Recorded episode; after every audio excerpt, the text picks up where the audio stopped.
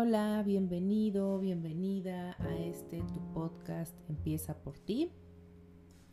Me da mucho gusto que sigas escuchándome. Me da mucho gusto que no lo crean, ¿eh? Todavía me pongo media nerviosilla, pero esto me está ayudando mucho puesto que me considero una persona entre comillas introvertida porque sí estoy media media chifladita en muchas cosas pero por lo regular sí suelo ser un poquito más introvertida y más pues más, más, más callada hasta el momento en el que eh, pues ya tengo la confianza con las personas para pues para poder eh, oh, oh, demonios ya listo. Eh, para poder seguir en una conversación etcétera no pero bueno ese no es el tema de hoy el tema de hoy es la triangulación. Estamos entregando varios videos eh, respecto al tema del abuso narcisista o los narcisistas encubiertos, eh, psicópatas narcisistas, perdón, psicópatas integrados. Y el día de hoy, eh, pues toca entregar el tema de triangulación. Es el tema más quizá fuerte y doloroso, eso mismo dije en el video pasado, en el episodio pasado, pero sí, o sea, sí es real porque es la etapa en la que más te devalúan. En el episodio anterior hablamos de la devaluación y, y el descarte final todavía no lo tocamos, pero la devaluación es cuando empiezan ellos a hacerte sentir menos, que no vales nada, que te empiezan a comparar con otras personas, como esta persona es mejor o, trabaja mejor o, siempre están en constante comparación con contigo y los demás. Entonces, em, ya al momento de tú poner un alto, al momento de tú poner un límite, ya no le sirves a esas personas, esas personas, eh, su combustible es que tú estés mal, de hecho, eh, tienden a pues mantener relaciones con personas asertivas. ¿Quién es una persona asertiva? Es una persona que se sienta y habla de sus sentimientos sin problema alguno. Una persona que llega y dice, oye, ¿sabes qué? Tu actitud me hizo sentir de esta forma, me gustaría que para la próxima fuera de esta. Y eso es un error garrafal, no por ti. Ese error es un error inconsciente que tú estás cometiendo, puesto que así es tu forma de ser y has trabajado mucho para poder tener eh, como una comunicación asertiva para con las personas y tu pareja en este caso. Entonces, él es, es su suplemento, es, es, es, se lo estás poniendo en bandeja de plata. Él se está dando cuenta que todas las acciones que está teniendo están repercutiendo en tu estado de ánimo, saben cómo, cómo lastimarte puesto que tú les has dado toda la información. Obviamente no lo has hecho a propósito así como de, toma, lastímame, no, tú no te esperabas nada de esta situación y por ende no sospechas, o sea, ¿quién va a sospechar de la persona con la que duerme, sabes? Entonces, esto es como ponerle las cosas súper fáciles a esas personas Em, pues ya lo he mencionado muchas ocasiones, empáticas y, las personas con una comunicación asertiva son las eh, víctimas perfectas para estos seres del mal. Em, y antes te empezaron a aplicar eh, el gaslight, gaslighting, como ya lo mencioné en, en otros episodios. Em, la triangulación, ¿en qué consiste? La triangulación se utiliza para extraer el suplemento narcisista al jugar con la persona, eh, al jugar una persona contra la otra. Esto le sirve para fabricar celos ya que el narcisista es profundamente inseguro de sí mismo y con esto logra pasar esa inseguridad a otras personas a través de los celos patológicos. Empiezan a hacerte comentarios como que, ay, tal persona me llevó de comer. Yo recuerdo que así me lo decía el, el arrabalero ese me decía, ay, es que esta chica me llevó de comer porque pues sabe que eh, ya estoy a dieta y la chingada. No, era la esposa de un amigo, pero, o sea, como, como por. Y no, no por celos enfermos, sino hacía ese tipo de comentarios. O en algún momento me comentó que tal chica quería con él.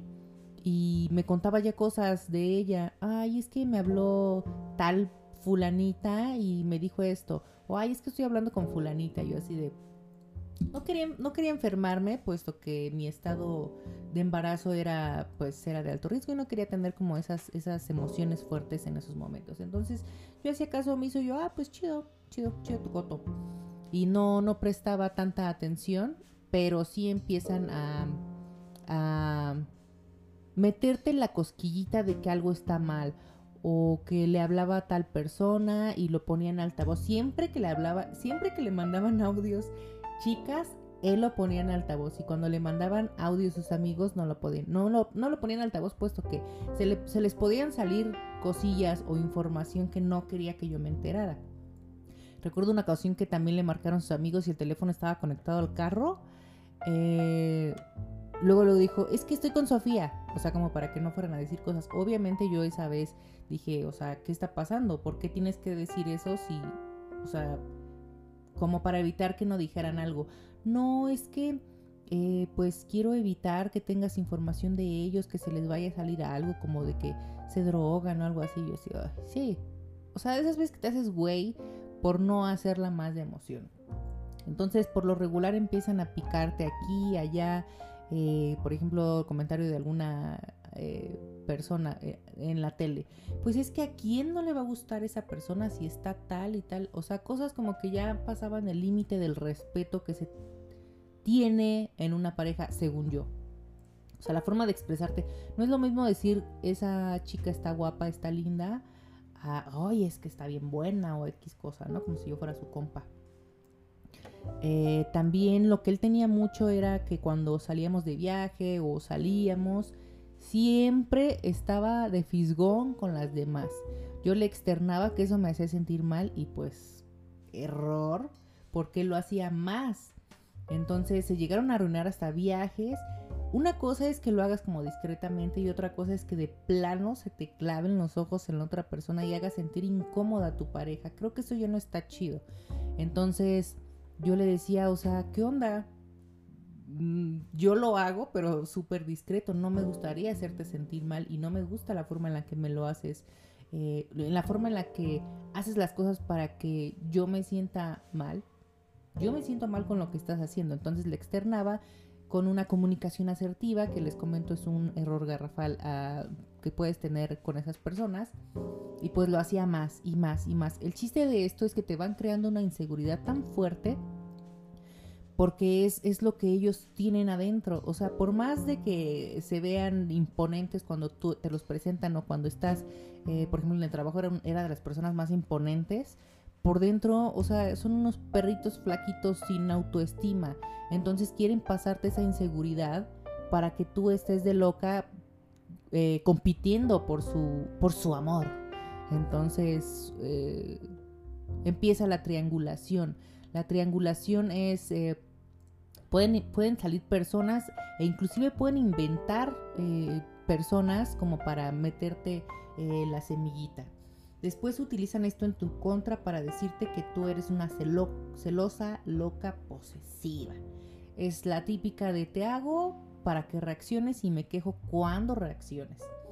Crean competencia por medio de la comparación, lo que les comentaba, eh, ya sea con una persona real o imaginaria, y esto incrementa la inseguridad en la víctima. ¿Por qué decimos víctima? Porque si somos víctimas. Eh, no, no como que nos sentamos en el piso a victimizarnos de todo lo que nos ha pasado. No, pero sí somos víctimas de estos seres que fingieron tan bien para que tú cayeras en sus redes y después con su gran manipulación, porque son unas personas que manipulan, o sea, él me lo decía, yo soy una persona súper manipuladora en el trabajo y ahí era una red flag que dejé pasar, ¿no? Porque no puedes separar tu personalidad o sea, eres una persona manipuladora, no lo vas a hacer solamente en el trabajo. Entonces, pues ya muchas cosas que no me cuadraban, pero pues ya estaba más embarazada que nunca, ¿no? Y no podía, no podía hacer nada, no podía actuar más que estar observando y viendo cómo se avecinaba el final de esa historia. Fabrican vergüenza, te hacen creer que no eres lo suficientemente bueno como eh, que puedes hacer más por la relación. A mí me pasaba en el aspecto laboral. Eh, me ponía, no sé, a hacer campañas en mi embarazo de mercancía que tenía, negocios que íbamos a poner, etcétera, y nunca era suficiente para él. Siempre había algo que estaba mal. Yo me considero una persona súper capaz de hacer cualquier cosa. He trabajado de todo, de todo en esta vida. He sido, me gusta, me gusta trabajar, soy muy trabajadora. Entonces él se quejaba de que yo estaba de floja en la casa ya al final de la relación y yo así de, güey, tú me dijiste que no hiciera nada, o sea, pues porque estaba en el embarazo y me estabas tratando como una reina y la chingada. Pero ahora, ahora ya lo había volteado a que no lo ayudaba, que los gastos, que esto, que el otro. Y yo así de ahí empezaba la disonancia cognitiva porque decía, güey, o sea, eres el que eras al principio o el que te estás convirtiendo ahorita. Entonces, eh, sí había una, una, confusión. Esa confusión eh, de lo que él era y lo que está haciendo es lo que te hace permanecer ahí porque se genera el vínculo traumático y, estás más indefensa que nunca. Y luego em, embarazada, imagínense, por, por mil. Entonces, eh, siempre, siempre me hacía falta algo, siempre, siempre, siempre, siempre. Eh, o en la casa, de la comida, que lo podía hacer mejor, o sea, comentarios sutiles como para que hacerte sentir mal, por ejemplo, ay, la comida te quedó bien, pero pues si lo hubieras hecho así hubiera estado mejor, ¿no? Entonces tú dices, ah, mm, gracias, supongo. Entonces, eh, o ese vestido se te ve bien, pero si fuera de esta manera te verías mejor. Y, eso es lo que hace que te debilites emocionalmente, que te genere inseguridad y por ende permanezcas ahí más tiempo del que tú eh, normalmente te quedarías, ¿no? Eh, sus tácticas de triangulación coquetean y lo niegan, ya sea en su trabajo o en sus, em, en sus actos o en cualquier lugar esto lo hacen con el fin de fabricar celos e inseguridades y al mismo tiempo lo negarán. Eh, por ejemplo, cuando estaba de baboso con las otras personas, es que es impresionante lo que llegan a hacer estos, estos tipos, estos seres. Y también hay mujeres narcisistas.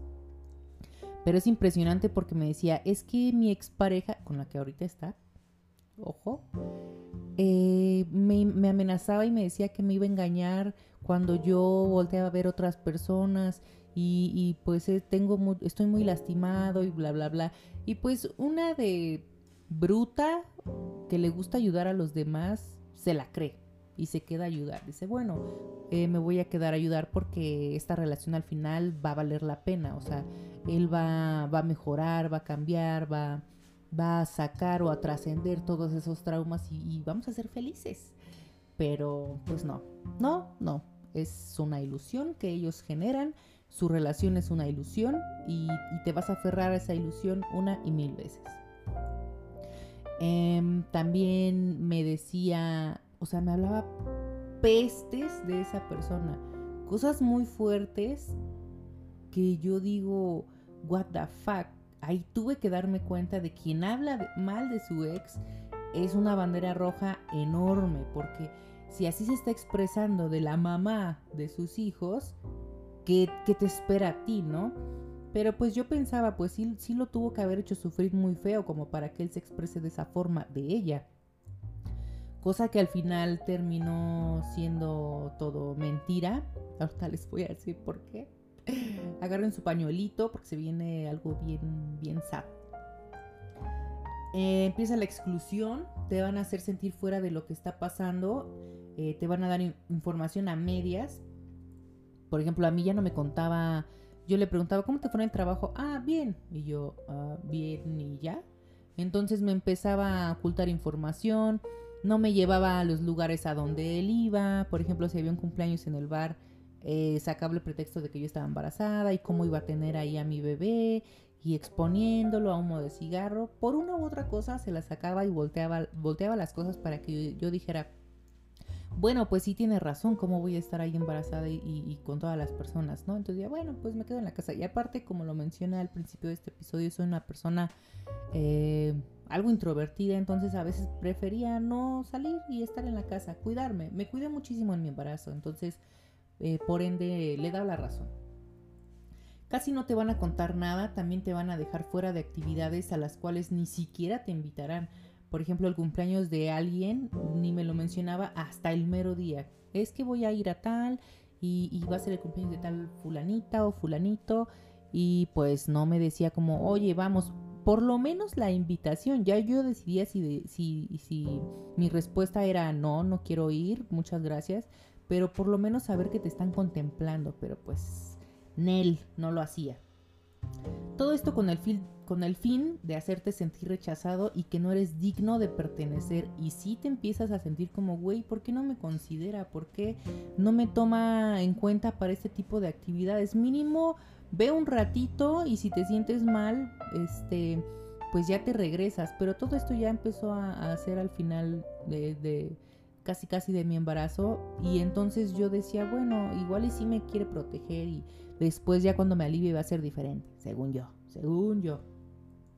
Extraen y meten información a través de intrigas para que todos se peleen entre todos y no confíen más que en él. Em, fingen preocupación para poder extraer información privada. Por ejemplo, en su trabajo, yo recuerdo que metí aquí y allá con una y otra persona para ponerlos en contra y que la única persona que confiaran fuera en él. Él como gerente metía aquí y allá y, cosechaba dudas, cosechaba dudas. Recuerdo que con una de sus asistentes, siempre llegaba y me decía, ay, es que tal chica me dice, ay, espero que Sofi no se ponga celosa de mí y bla, bla, bla. O sea, pero lo hacía, lo hacía para provocar, puesto que esta niña, yo no quiero sonar a que la estoy juzgando, pero, ¿cómo decirlo? Pues se veía que estaba atrás de él también, ¿no? Entonces, él lo hacía para picarme eh, recuerdo que tuvimos una discusión muy fuerte por esta, esta persona porque eh, salía, no sé si era real, pero él me lo comentaba que ya la llevaba casi casi a escenario, así de, güey, ¿qué pedo? ¿Qué pedo? ¿Qué está pasando ahí? Y este, él me decía, pero si quieres la corro y según él la corrió para darme, para darme gusto a mí, según, pero es que ellos arman toda una historia para que tú les creas y digas, ay, está haciendo todo esto por mí qué lindo. Pero pues todo era, todo era mentira. Idealizan o devalúan a otra persona. Empiezan a idealizar. Aquí en la triangulación es cuando empiezan a, a trabajar a otras personas. Porque la novedad del juguete nuevo que eres tú se está yendo ya no le interesas tanto porque estás poniendo límites, ya no le, ya no sirves tanto como suplemento narcisista porque les estás poniendo un límite y les estás diciendo cosas que no mereces, que te traten de la forma que tú mereces. Entonces, entre más de a pedo la hagas, menos le vas a servir al narcisista y nada está en ti. El problema no eres tú empiezan a, mensajear. Ellos siempre tienen comunicación con las ex, siempre, siempre de los siempre. Él me decía que no, que... que y es que ahora todo se cumplió. Pero bueno, él me decía, es que mi ex, si yo tuviera comunicación con ella o tuviera algo que ver con ella, em, ella me pediría su lugar, el lugar que tú tienes, así me decía. Entonces, ¿tú crees que va a recibir algo a medias? Y corte A, está ahorita con ella. Entonces sí lo estaba haciendo. Por eso háganle caso a su intuición mil veces. Lo que tú sientes con una persona normal, una relación normal, bonita, sana, es paz y tranquilidad. Yo con él sentía que el nervio, que, que, se me alborotaba todo y yo lo confundí con que estaba enamorada. Y no, era mi cuerpo mandándome la señal de no, fuck, con él, no y por más que me aferré, siempre había algo como que no me hacía sentir del todo bien, como que, ah, ah, sí, pero no, esto, no, esto, sí, como que esa resistencia. Entonces, recuerdo una vez que me levanté pues bien con el pechito así bien presionado. Yo dije, güey, es que soñé que tú nunca habías dejado de tener contacto con tu ex. Eran mis espíritus diciéndome, diciéndome que, que me fuera de ahí. Entonces le digo, y soñé esto y me sentí de esta forma y que tú nunca habías dejado de tener eh, contacto con tu ex y bla, bla, bla. Entonces, pero en serio lo sentí, era, yo creo mucho en la intuición, en la espiritualidad y todo ese rollo medio tripeado, ¿no? Pero yo siento que alguien o que mi conciencia me estaba diciendo, no, güey, no es aquí, ya no te aferres. Y él, como todo un caballero, me abrazó y me dijo, no, mi amor, no es lo que estás pensando. Se quedó en tu inconsciente, pero ¿cómo crees que yo le haría daño a una mujer embarazada? ¿Cómo crees que yo me atrevería a lastimarte para que tú y mi hija estén rondando por ahí sin mi protección? Huevos. Todo era un vil engaño. Entonces no le hice caso a mi intuición y seguí, seguí, seguí, seguí, porque yo no me imaginaba enfrente del monstruo del que yo estaba, porque tú no, lo dije en el otro episodio, tú ves las cosas como tú eres. Si tú eres una cagada, vas a creer que todo el mundo te va a hacer cagada y te quiere hacer cagada. Si no lo eres, mm, tienes como esa cierta incredulidad. Ahora ya estoy más a las vivas, pero sí le creí muy fácil, muy rápido, porque no hay maldad en mí o trato de que no sea así. Em, te aplican el famoso silbato del perro. Pueden decirte un piropo o halagar a alguien enfrente de ti. Pueden decirle, perdón. Pero el novio... No, me equivoqué. es que lo tengo todo anotado porque es muchísima información que no quiero que se me vaya. De hecho, este fue un gran resumen que hice. Yo me quiero especializar en esto para dar talleres amplios, amplios, amplios, amplios del tema. Esto es una pequeña probadita. Eh, le dan piropos a alguien de cosas que no ven en ti. Por ejemplo, me decía de la chica con la que me quería dar celos. Es que ella es una persona súper trabajadora, eh, es una, ya ahorita casi casi es mi asistente, o sea, cosas que se le pasaba a decirme y ella me ayuda con esto y yo así de, chido, chido. O sea, esa información está bien, pero lo hacen como para picarte y como compararte. Algo que te puede ayudar es ignorar y responder en vez de reaccionar, que era lo que yo hacía. Ah, pues qué padre, ¿no? Pues sí, invítala a comer, a ver cuándo viene. Y ya cuando, porque a él, cuando antes veía mi reacción mala, pues ya, ya se calmaba y lo volvía a sacar para provocarme y así, y así. Pero ya al final cuando yo empecé a trabajar mucho en mí, dije, no, si él va a hacer algo, lo va a hacer en el momento que él quiera, por más que yo de mochila de él. Pues ya no, no generaba esa reacción en mí y ya no estaba pudiendo conmigo. Por eso empiezan la triangulación, porque necesitan sentir esa adrenalina de ser descubiertos, Em, él faltaba a la casa por trabajo, entre comillas. Y, no, pues yo creo andaba ahí de rabaledillo. Em, yo pues estaba eh, muy enfocada en mi crecimiento personal y omitía esos comentarios y yo decía, bueno, eh, pues realmente a mí no me afectan, tengo una buena autoestima que me faltaba todavía, pero consideraba tener una buena, una buena autoestima. Como ya lo mencioné, la mayoría tienen contacto aún con sus ex. ¿Para qué compitas? Para que te digas, ay, es que por qué duró tanto con esta persona y por qué se separó y luego los hijos. Eh, es muy complicado estar con alguien que tiene hijos. No digo que no sean buenos partidos porque yo ya tengo una nena y me considero un pinche partidazo. Pero es muy difícil y, cosas que yo no vi. Ya tenía un hijo con una, dos con otra ¿Y qué me hizo pensar a mí que me iba a responder diferente? Cosa que no medité hasta que ya salí de la relación. Y porque pensé, como él me lo mencionaba, es que es una niña y necesita más mi protección y bla, bla, bla, bla ya sabes.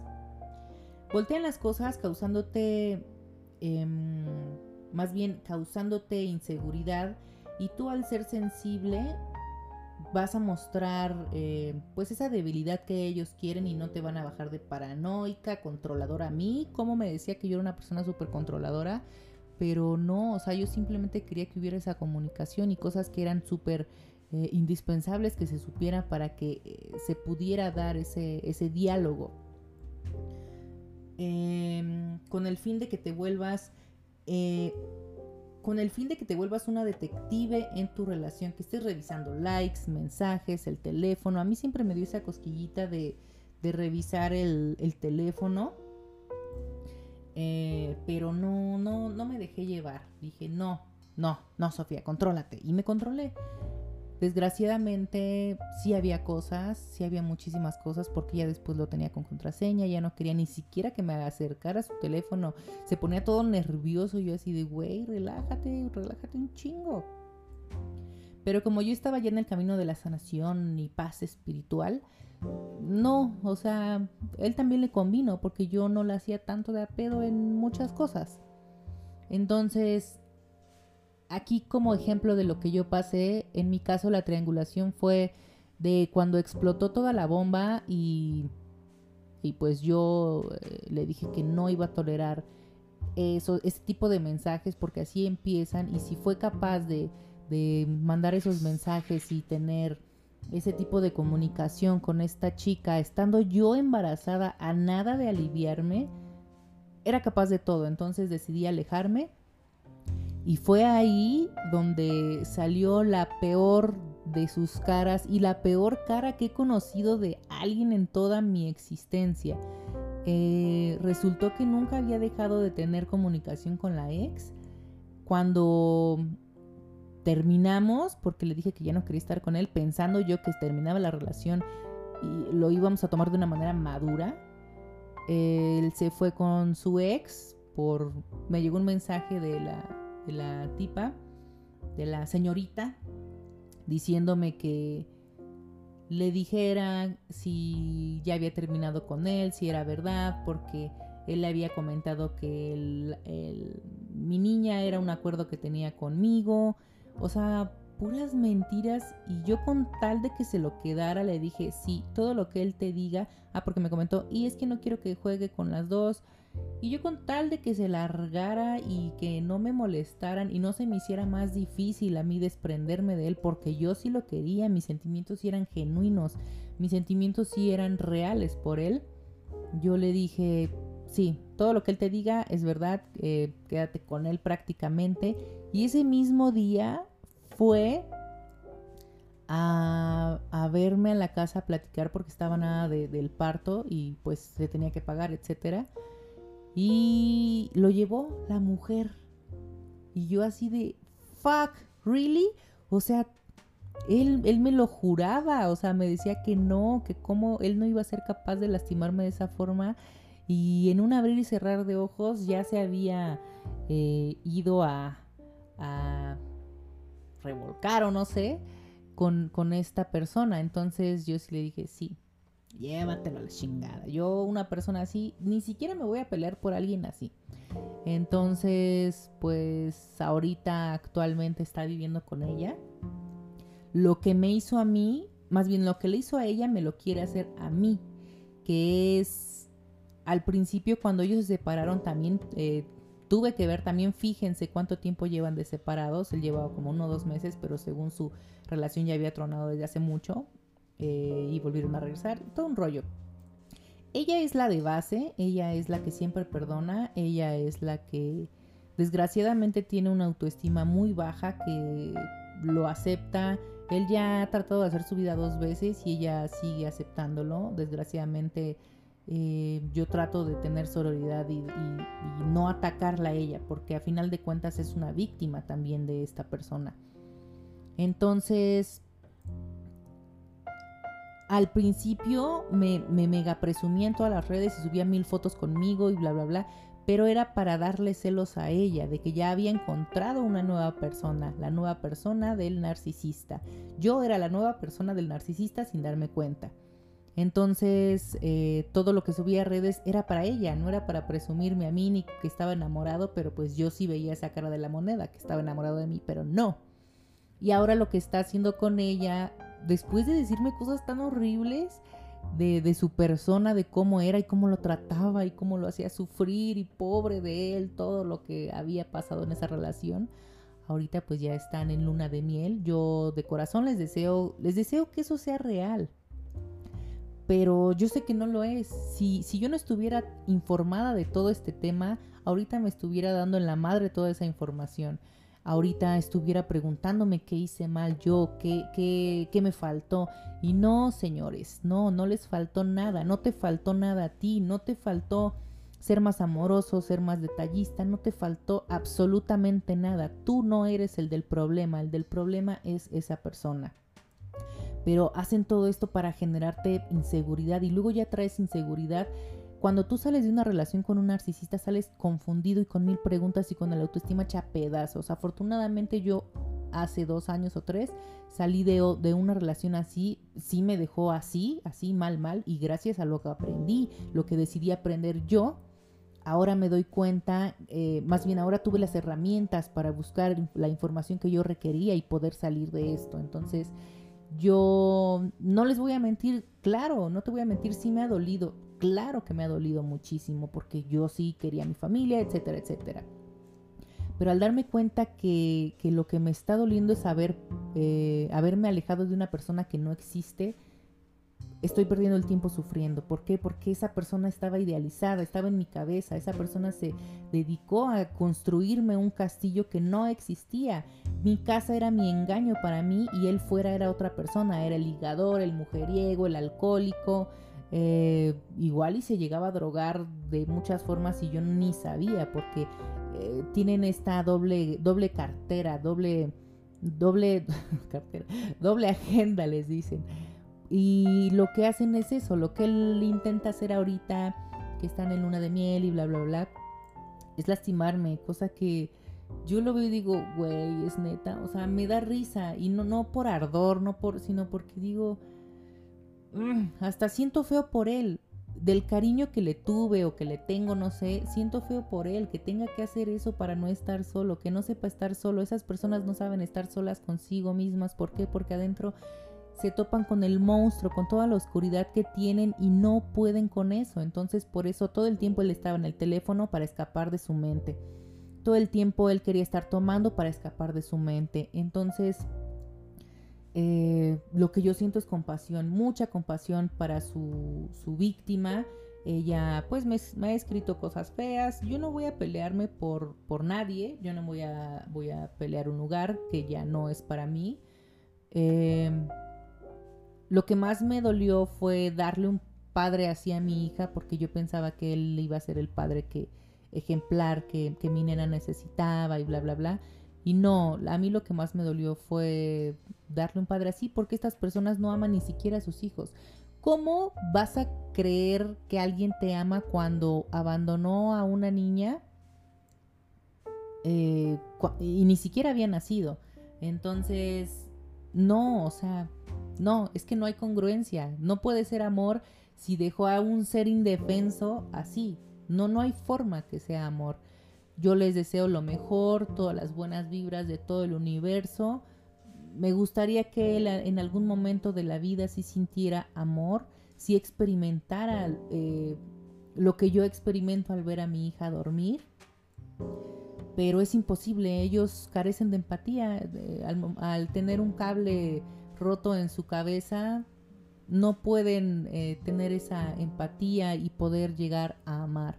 Y eso para mí ya es muy triste. Entonces, eh, lo que ellos hacen es tratar de volverte loca e insegura para que siempre cuando decidan regresar tú estés disponible. Lo que está haciendo con esta persona para mí es, o sea, me duele por ella. Me imagino lo que ella ha de haber pasado. Ahorita está en su luna de miel, que es el hoovering eh, vamos a hablar en el siguiente episodio de eso. Y está en las nubes, sintiéndose que ganó. Qué, feo que entre mujeres seamos así. Yo me, yo me lo gané, ahora está conmigo. Y yo así de... Ve primero quién es y después te sientes orgullosa de tener a alguien así. Me gustaría poder ayudarla, poderla ayudar a salir de ahí, que no puede, pero no podemos ayudar a alguien que no se deja. Entonces, em, pues nada, eso es todo por el episodio de hoy. El siguiente, creo que falta Hoovering, que es cuando ellos deciden regresar. Y la venganza, la mejor venganza para un narcisista. Espero y los escuches y muchísimas gracias por escucharme y regalarme unos minutos una vez más. Espero ir mejorando y quiero ir mejorando episodio con episodio y llegar a más personas y poderlas ayudar, porque esta es la información que yo hubiese querido que me dieran a mí hace un año para no caer en esta situación, pero yo sostengo que caí en esta situación para algo y quiero ocupar mi experiencia eh, y convertirla en algo bueno para ustedes. Muchísimas gracias y nos vemos y nos escuchamos en el siguiente episodio. Em, este es tu podcast, empieza por ti, compártelo para cualquier persona que le pueda servir. Y en todas mis redes estoy como Sofía Escobar. Muchísimas gracias.